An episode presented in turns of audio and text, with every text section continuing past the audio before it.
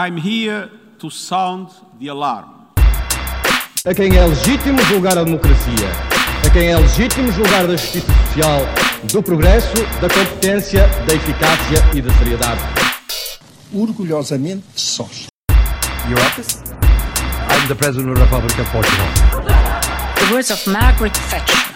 I quote Britain does not break treaties. Mas em liberdade, mas respeitando os direitos do homem. Então foi sequestrado, já duas vezes. Já chega, não gosto de ser sequestrado, é uma coisa que me chateia. Podcast dos Comuns. Olá a todos os nossos ouvintes. Hoje é a minha vez, Rita e do Tomás, de conduzirmos este podcast. Hoje vai ser uma conversa informal entre os dois, onde vamos abordar uh, um tema uh, muito em voga, infelizmente, o terremoto uh, que aconteceu na Turquia na, e nas imediações também da Síria. Dedicamos o mês de fevereiro ao primeiro aniversário do início da invasão da Ucrânia pela Rússia. No entanto, no podcast, podcast de hoje abordamos um tema que marcou o início de 2023, o terremoto. À data de hoje, 27 de fevereiro, o terremoto foi a morte de 46 mil pessoas, 385 mil casas foram destruídas e mais de um milhão perderam a sua casa. Em ambos os países, sendo que 26 milhões de pessoas necessitam de ajuda, segundo a Organização Mundial da Saúde. Estima-se que os custos económicos rondem os 10 mil milhões de dólares. No entanto, o terremoto foi sentido de forma diferente nos dois países e as suas consequências serão muito dispares. O frágil contexto social, político, económico e humanitário da Síria adultera, adultera a realidade dos efeitos sentidos pelo fenómeno. O que seriam impactos a curto e médio prazo num país estável, na Síria, escalam de imediato para o longo prazo, como já disse o responsável pelo Programa Alimentar das Nações Unidas, é uma catástrofe sobre uma catástrofe. A Turquia, por outro lado, ao leme de Erdogan, é uma nação que tenta ser uma potência autónoma que joga em todas as frentes. Quais serão as consequências deste terremoto este é o tema do podcast dos comuns de março e fico muito contente de estar a fazer contigo, Rita. Rita, se não te importar, vou começar por te fazer uma questãozinha. Só assim, só assim para começar, não é? Só para começar, só para começar. Uh, qual é que foi ou como tem sido a resposta internacional ao terremoto? Assim, uma das coisas que eu, que eu noto sempre, e acho que é, é, é uma coisa comum e que a mim pessoalmente me fascina, é hum, a organização de movimentos sociais novos ou consolidação de antigos que se unem em prol de alguma causa uh, nobre, neste caso da ajuda humanitária. Vimos movimentos da ONU, neste caso muito particularmente também da Unicef e do Vermelho Crescente, nos países da Turquia e na, na Síria, organizarem-se para ajudarem na medida que possível, no curto prazo, uh, todas as pessoas que estão desalojadas, que perderam os seus bens e que perderam, claro, uh, famílias. Um, isto sim é o primeiro ponto e o, algo que, que, que, eu gostaria de salientar. Vemos muita gente também a ir para estes países para ajudar. Relativamente à ajuda mais a nível económico, não é? Que é aquilo que também que é importante falarmos. Uh, os Estados Unidos uh, retiraram durante os próximos seis meses as isenções económicas que têm vindo a adotar na, na Síria. Portanto, é algo que é importante. Uh, há já alguns anos que, que, os Estados Unidos têm, têm estas imposições, estas sanções, mas sempre que existe uma catástrofe, a ajuda humanitária não pode uh, perder ou não pode, de certa forma, não chegar por causa destas sanções. Portanto, foi algo que eles sempre, sempre disseram e que reiteram nas suas, nas suas uh, quando fazem os seus, os seus, discursos e nas suas posições. Portanto, isso é algo também que é, que é de louvar. Claro que, obviamente, no mundo ocidental era algo que tinha que ser feito, mas, mas pronto, também é preciso valorizar quando assim o é. Claro, claro, e desculpa, Rita. Não, desculpa, não, não, não força, força. No, no, que toca a, a sanções e à isenção de sanções, uh, é importante também referir que as sanções impostas pela União Europeia ao longo dos anos, desde há mais de 12 anos, não é? Que o conflito na, na Síria tem lugar, uh, as sanções, ou o regime de sanções, não proibia a exportação de alimentos, a exportação de medicamentos, a exportação de outro equipamento médico de países da União Europeia ou da União Europeia para a Síria. O regime de sanções tem uma, uma isenção muito, muito ampla no que toca a apoio humanitário, eh, porque, obviamente, quer assegurar que há uma continuidade da assistência humanitária. Exatamente. E isso, se, nós, se isto já tinha importância quando pensávamos no, no, no conflito da Síria há dois meses atrás, torna-se ainda mais importante agora, não é? Exatamente. agora.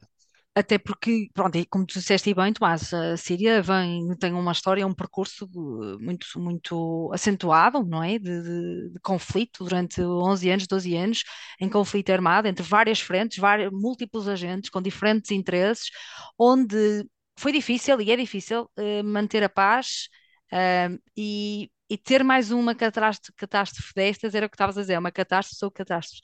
E vem aí também, vem ao de cima, não é? Uma pessoa Infelizmente, quando acontecem coisas, o Covid ou a situação na, na Ucrânia, uma pessoa parece que desliga ali o botão e já ninguém ouve falar da Síria. Mas a Sim, sim, verdade é eh, que, é que, é que as coisas continuam, ou do Afeganistão, por exemplo. Um, o estado, o estado de guerra, o estado de sítio continua e, e particularmente aqui na Síria, com, com, com a Rússia também lá bastante envolvida, com o apoio ao Bashar al-Assad, é algo que, de certa forma, não permite hum, alcançar isto que era tão importante, que era o caminho de, de paz, o caminho de estabilidade económica. E eu acho que, que, que, que é isto que, que se deve ter em atenção nas próximas.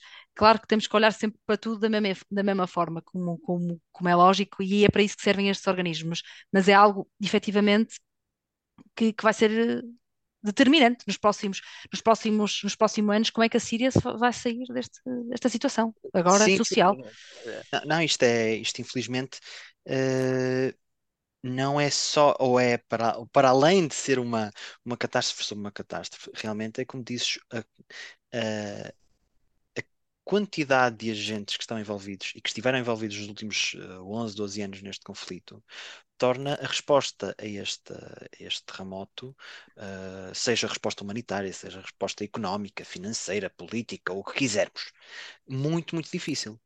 Porque continuamos a ter o que chamam de uma proxy war, em que temos agentes no país que são apoiados direta e indiretamente, uns mais, de forma mais escondida, outros de forma mais explícita. Há quem não esconda, há quem não tenha vergonha na cara, como diz o outro.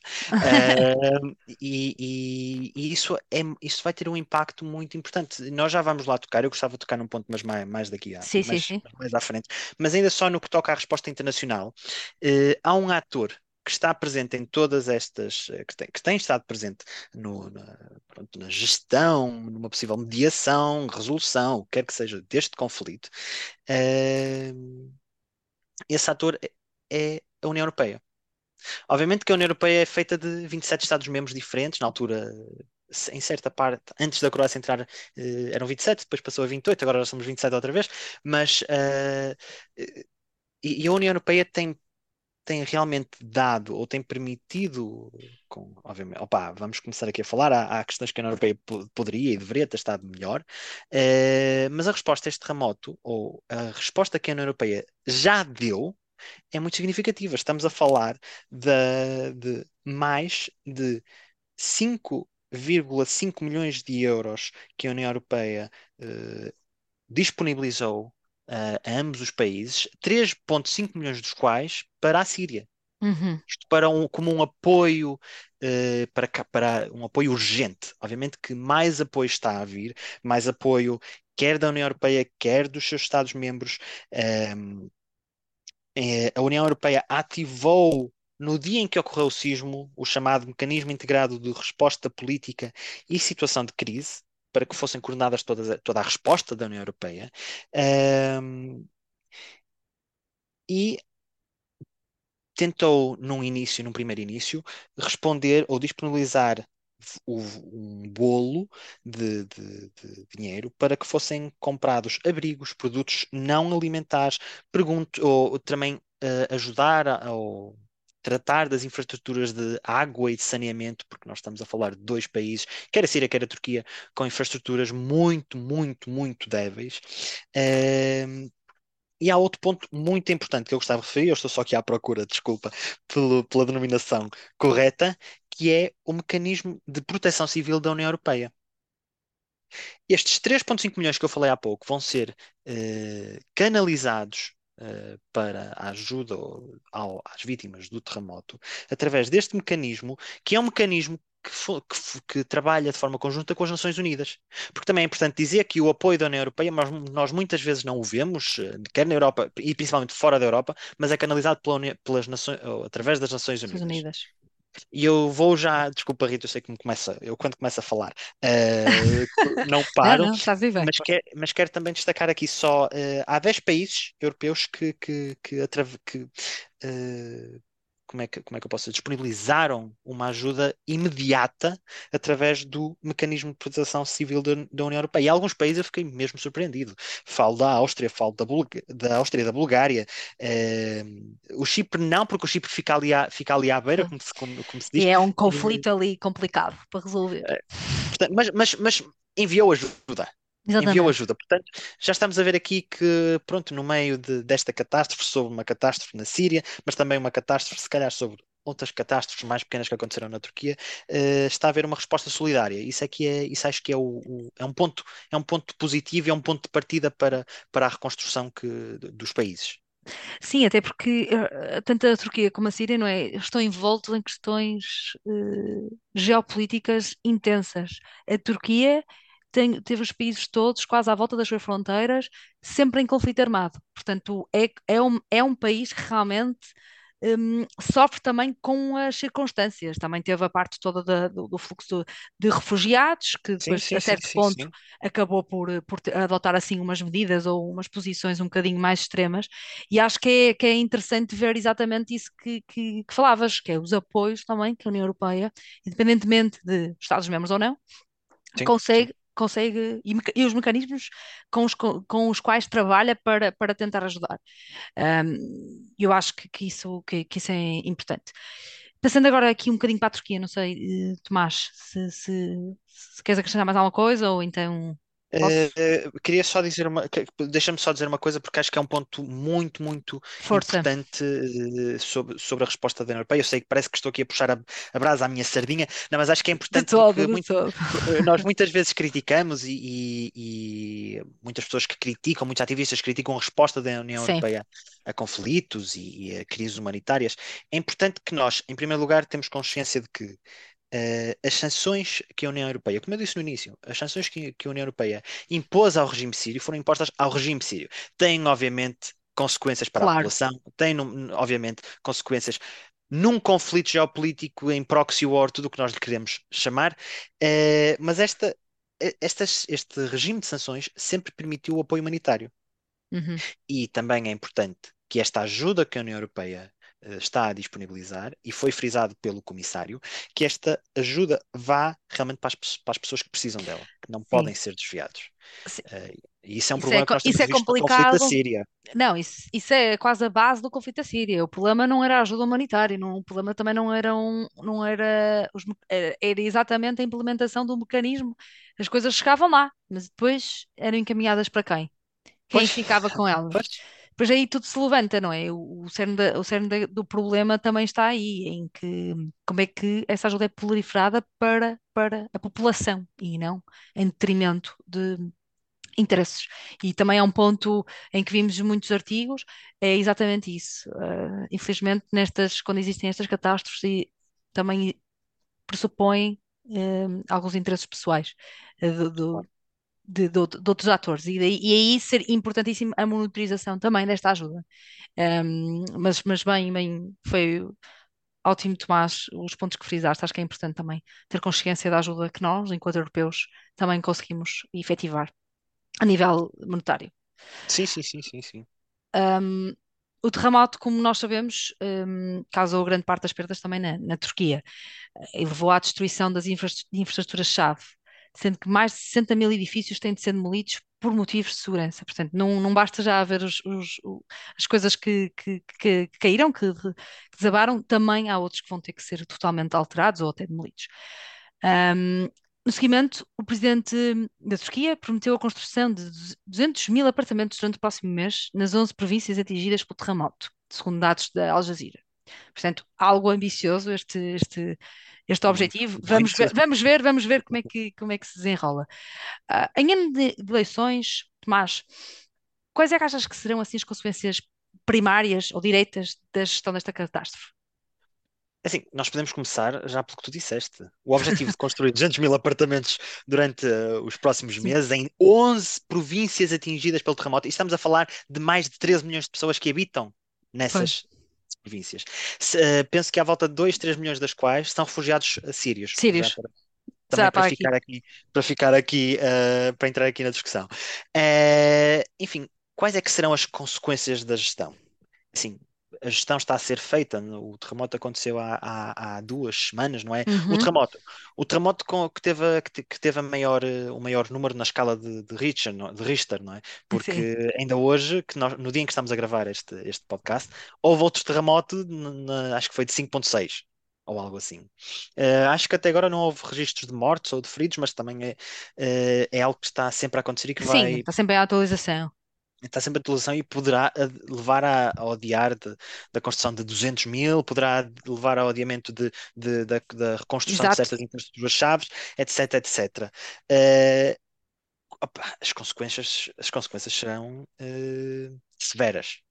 A verdade é que Erdogan, temos que ter noção de que Erdogan estava a caminhar para as eleições e não estava a não estava a caminhar de uma forma para uma vitória segura, longe disso, longe disso. Uhum. As sondagens ainda lhe davam uma vitória, ou as últimas sondagens ainda pareciam dar-lhe uma vitória, uh, mas a verdade é que mesmo a oposição ainda, ainda havia ali candidatos que não eram candidatos, candidatos que poderiam ser candidatos e são candidatos importantes ou com peso já na política, alguns dos quais, ou pelo menos um, estou-me a lembrar de um, um já tinha sido candidato contra, contra o Erdogan, se não foi na última, na eleição antes dessa. Uh, mas a verdade é que Erdogan é presidente desde 2014. E antes de ser presidente era primeiro-ministro. Exatamente. Se alguém tem consequências, uh, ou que se alguém tem responsabilidade de planeamento urbanístico, de segurança, de assegurar a segurança dos cidadãos, etc, etc, é, são os governantes. Exatamente. São os governantes. E alguém que está no governo, ou que está em posições de liderança e posições executivas, e que tem um impacto direto na política uh, de construção, uh, que é o caso de Erdogan, deve, essa pessoa deve arcar com as consequências e muito provavelmente vai arcar com as consequências. O que é que isso significará? Significará que, que irá perder as eleições. Ainda falta algum tempo, ainda falta, ainda é preciso, ainda é preciso uh, realmente avaliar uh, a resposta que é dada ao, ao terremoto. Uh, mas uh, o, que é, o que é que tu achas, uh, Rita? Uh... Eu acho que eu acho que tem, também, também, também tem muito a ver com os próximos meses. Como é que, que é o que nós estamos aqui a falar, não é? Como é que, primeiro, se vai continu, vão continuar a, a, ser mais frequentes estes acontecimentos, como temos as, as réplicas, não é? Claro. E depois também é, é, é a posição, se efetivamente Erdogan conseguir demonstrar aqui uma capacidade de responder às necessidades efetivas de curto prazo do, dos turcos acho que também, honestamente, tem um sistema todo montado para que possa vencer as próximas eleições. O sistema próprio que ele montou. Sim. Sim. Agora, agora, temos que ter consciência que, que, que, que as coisas também antes já não andavam propriamente favoráveis. Portanto, acho que é realmente este, este fenómeno é, é, algo que vai ser determinante para, para os próximos para os próximos tempos. Também fazendo aqui uma comparação difícil, mas o que acontece que é, nós também assistimos na Europa e no mundo inteiro a, a um teste da capacidade de liderança dos nossos, dos nossos chefes de governo com o Covid. Foi uma situação inesperada, sei, e, e pronto, etc. E muitas questões a nível da saúde, mas a verdade é que muitos, muitos dos líderes serão reforçados exatamente pela maneira como deram a volta um, como deram a volta e como é que ultrapassaram os obstáculos e os planos sim, sim. de ações. Portanto, é, reparemos no caso de Portugal, no caso de Espanha, no caso, um, no caso americano contrário, portanto, vimos sim, um presidente completamente a descredibilizar a ciência que efetivamente perdeu o lugar que tinha, e portanto eu acho que, que estas situações, dependendo do plano de ação no curto prazo, aqui para dizer, no curto prazo é importante, porque no médio e longo já sabemos como é que as coisas são, as pessoas têm sempre memória curta. E, portanto, é muito o que estiver na, na imagem dos. na cabeça dos, dos turcos. Sim, sim, e, agora que falaste, um ponto de ligação ao que falaste agora do Covid, do facto de que certos líderes saíram realmente com, com a sua, o seu peso reforçado e até Exatamente. o resultado eleitoral reforçado, não é? Foi o caso, olhamos para o António Costa. Exatamente. Um, a verdade é que temos assistido temos assistido, no caso do, no, no pós-terremoto aqui na Turquia, uh, a forma como o governo e o Erdogan têm, uh, como, como se diz, uh, têm retratado este terremoto é como algo que acontece ou que não há igual, ou que o que houve igual já foi há centenas de anos e nós não temos memória, ou o povo não tem memória. Há uma memória coletiva, Uhum. ah, como nós temos uma memória coletiva do 25 de Abril e vamos ter, mesmo no dia em que já não houver portugueses que o viveram, há uma, há uma memória coletiva que vai sempre lá estar. E Erdogan e o governo estão a pegar muito por aí. Porque o que vão, o que estão, a imagem que estão a criar é que realmente é difícil, nós vamos reconstruir este país, mas é difícil. É tão difícil como algo que já aconteceu, mas aconteceu há centenas de anos atrás, ou há décadas, ou há centenas de anos atrás.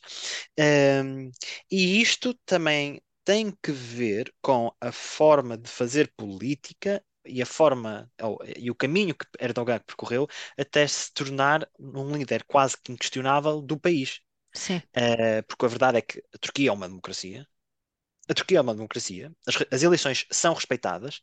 Agora, temos, temos assistido a retrocessos nos exatamente. procedimentos e nas instituições muito eh, graves nos últimos anos, até no pós-golpe de Estado de 2016 ou 16, 16, né? acho que é 16. 16, sim, sim. Eh, e, e- e não me admirava, admirava nada. E se há algo que eu gostava que os nossos ouvintes levassem eh, de, de hoje e de mim, é que não me admirava nada que Erdogan eh, arranjasse forma em colúrio ou não com o Supremo Tribunal para adiar as eleições. Eh, acho que isso é uma possibilidade. Acho isso que é uma possibilidade. Acho que os atores internacionais têm uma responsabilidade eh, ainda maior com as eleições em vista, sobre a na resposta que, que- ou na ajuda que, que dão à Turquia no, no pós ou para a reconstrução da, da- do país e das áreas afetadas, tendo em conta eh, o, o, ret- os retrocessos, tendo em conta o enfraquecimento das instituições democráticas no país. Sim, Um, e acho que isso, que isso é bastante, bastante importante. Uh, e pronto, e a verdade é que os eleitores podem esquecer, podem não esquecer, mas a verdade é que, é que há algo que volta que acaba por, por, por uh, vir ao de cima. E, uh, e também não nos podemos esquecer, e desculpa, isto tem que ver com algo que eu disse antes, mas também entra para aqui, Rita, é que a Turquia, economic, economicamente, cresceu bastante. Mas cresceu bastante à base de que, de que setores? Principalmente dois. Do setor do turismo e setor da construção. Se a construção foi agora posta em questão devido ao terremoto, porque a verdade é que tu falaste uma imensidade de edifícios que, for, que foram demolidos ou que vão ser demolidos porque, porque são de fraca qualidade. hum, há que ter isso em, em atenção. E estamos a falar de um país em que a, a probabilidade de haver um terremoto era grande. sim, Era grande. Eh, portanto, a questão não é só de planeamento, é a questão de responsabilização de quem permitiu que estes edifícios fossem construídos, as infraestruturas fossem construídas, sem as medidas de segurança necessárias. Tárias. É fácil falar, obviamente, podes-me dizer, Tomás, é fácil falar agora que tudo caiu, eh, mas temos que ter consciência de que isto pode um dia acontecer. E isto, desculpa, eu agora eu no outro dia estava a ouvir o- certos debates em Portugal no pós-terremoto, certos debates que também eh, não lembram ao Menino de Jesus, desculpa a minha expressão, eh, mas outros, outras, os debates da forma como foram formulados não lembravam ao Menino de Jesus, ou- mas a resposta que foi dada por certos líderes políticos foi absolutamente vergonhosa. O terremoto pode acontecer, as catástrofes podem acontecer. Claro, E estamos numa altura em que as catástrofes climáticas e ambientais vão acontecer. temos é que estar preparados para Exato. ter planos de, Exato, não acontece só aos outros. Exatamente, Exata- exatamente. Exatamente, Que eu acho que é, que, é- que é aí que o grande ponto e que tu, ah, e que tu falas e falas bem so- sobre isso. Queria ah, terminar primeiro, sim, eh, o Estado foi em 2016, estávamos, estávamos bem. Uhum. Queria só terminar aqui com falar de um livro que eu gosto muito já agora, é só para dizer, aconselho, que é O Poder da Geografia, que é do Tim Marshall. Eu tenho o primeiro livro dele, ou o primeiro livro li- ligado a esta, esta, esta sequela é O Prisioneiros da Geografia e, de- e- e lançou recentemente, acho que foi ano passado, 2021 talvez, O Poder da Geografia e portanto fala exatamente aqui um capítulo todo dedicado à Turquia, portanto quem quiser ler para, se, para saber mais um bocadinho, aconselho vivamente. Queria só então terminar com, com uma passagem do, do Tim, sobre, Tim Marshall sobre a Turquia, que eu acho que, é, que é, que é interessante. Um, e vou, vou ler e depois, e depois terminamos. Ataturk, de que os otomanos tinham exagerado, virou-se para o oeste e puxou a Turquia até ao século XX. A Turquia de Erdogan passou uma década a varrer o horizonte em 360 graus antes de se concentrar lentamente mais a sul e a leste. Por enquanto, continua a ser a direção da viagem. Porém, ainda há eleições e podem sobrevir mudanças. Ainda há realpolitik, pelo que Ankara enfrentará barreiras. Pronto. Eu acho que isto é, que é isso exatamente que estávamos aqui a falar quando, quando falávamos das políticas. E pronto, isto é 2021, mas nada mais atual do que, do que estamos aqui Sim, a falar, uma, uma catástrofe que pode mudar, que pode mudar tudo. Um, e apenas para dizer que Ataturk foi um, o presidente fundador da República da, da Turquia. Portanto, foi aqui uma pessoa que quis, que teve algum papel eh, importante na formação do que é a República hoje, ehm, muito, muito baseado na história do, do Império Otomano. Mas, mas não é o Império Otomano, é, foi o criador da República da, da Turquia. Pronto, eu acho que, que é isto que nós hoje trazemos. Portanto, não trazemos muitas respostas, Tomás, na verdade, não é? Não sei, queres dizer mais alguma coisa aqui aos nossos ouvintes? Não, eu gostava só de, de, de, de sublinhar que, eh, e embora, lá está, nós passamos imenso tempo aqui, imenso tempo, que não é muito tempo, acho que nós podemos passar mais duas horas aqui a falar os dois, Sim, sim, sim. mas, mas dedicamos realmente muito tempo e, e tempo necessário à questão da Turquia, mas acho importante, eh, como também disseste, não esquecer o conflito que está a acontecer na Síria, Uhum, que não, que não parou por causa do terremoto, que não vai Exatamente. parar por causa do terremoto, e estamos a falar de milhões e milhões de pessoas eh, e que estão, que estão em, em- que necessitam que todos. continuam a liderar a eh, o, o top de, de- até parece mal dizer top, mas o número de, de refugiados e de pessoas que Sim, foram sim, forçadas a sim, sair de casa continuam a liderar. São seguidos pelo, pelo, pelo Afeganistão e pelo, pela, pela Ucrânia, assim muito perto, mas continuam a ser um, infelizmente, continua a ser uma, uma realidade. É verdade. E uma das críticas eh, que, tem, que foram feitas, e eu vou terminar com isto, que têm sido feitas a todos nós, que, nos, que seguimos a política internacional e que temos eh, consciência humanitária, digamos assim, é que nós esquecemos-nos dos sírios, nós esquecemos do conflito que se está lá a passar, ehm, e eh, há momentos da história que se repetem e há, e a abordagem que felizmente tem sido tida para com os refugiados ucranianos eh, foi bastante diferente da resposta e da abordagem que se teve e que se tem para com os refugiados sírios e o apoio que tem sido prestado também tem sido bastante diferente. Acho importante refletirmos um pouco sobre isso. A Verdade. própria, os pró- os próprios governantes, os próprios líderes europeus devem, devem eh, pensar um pouco sobre isso e eh, não podemos esquecer que, acima de tudo, somos todos humanos e um dia poderemos ser nós, não é verdade? Exatamente, exatamente, Tomás. Obrigada, obrigada também aos nossos ouvintes por estarem connosco. Esperemos que estejam, que estejam a gostar dos nossos artigos, claro, e também do, dos nossos episódios, agora mais cruentemente. Este é o terceiro episódio e voltamos no próximo mês com mais temas. Obrigada. Ah, obrigado, boa tarde ou boa noite.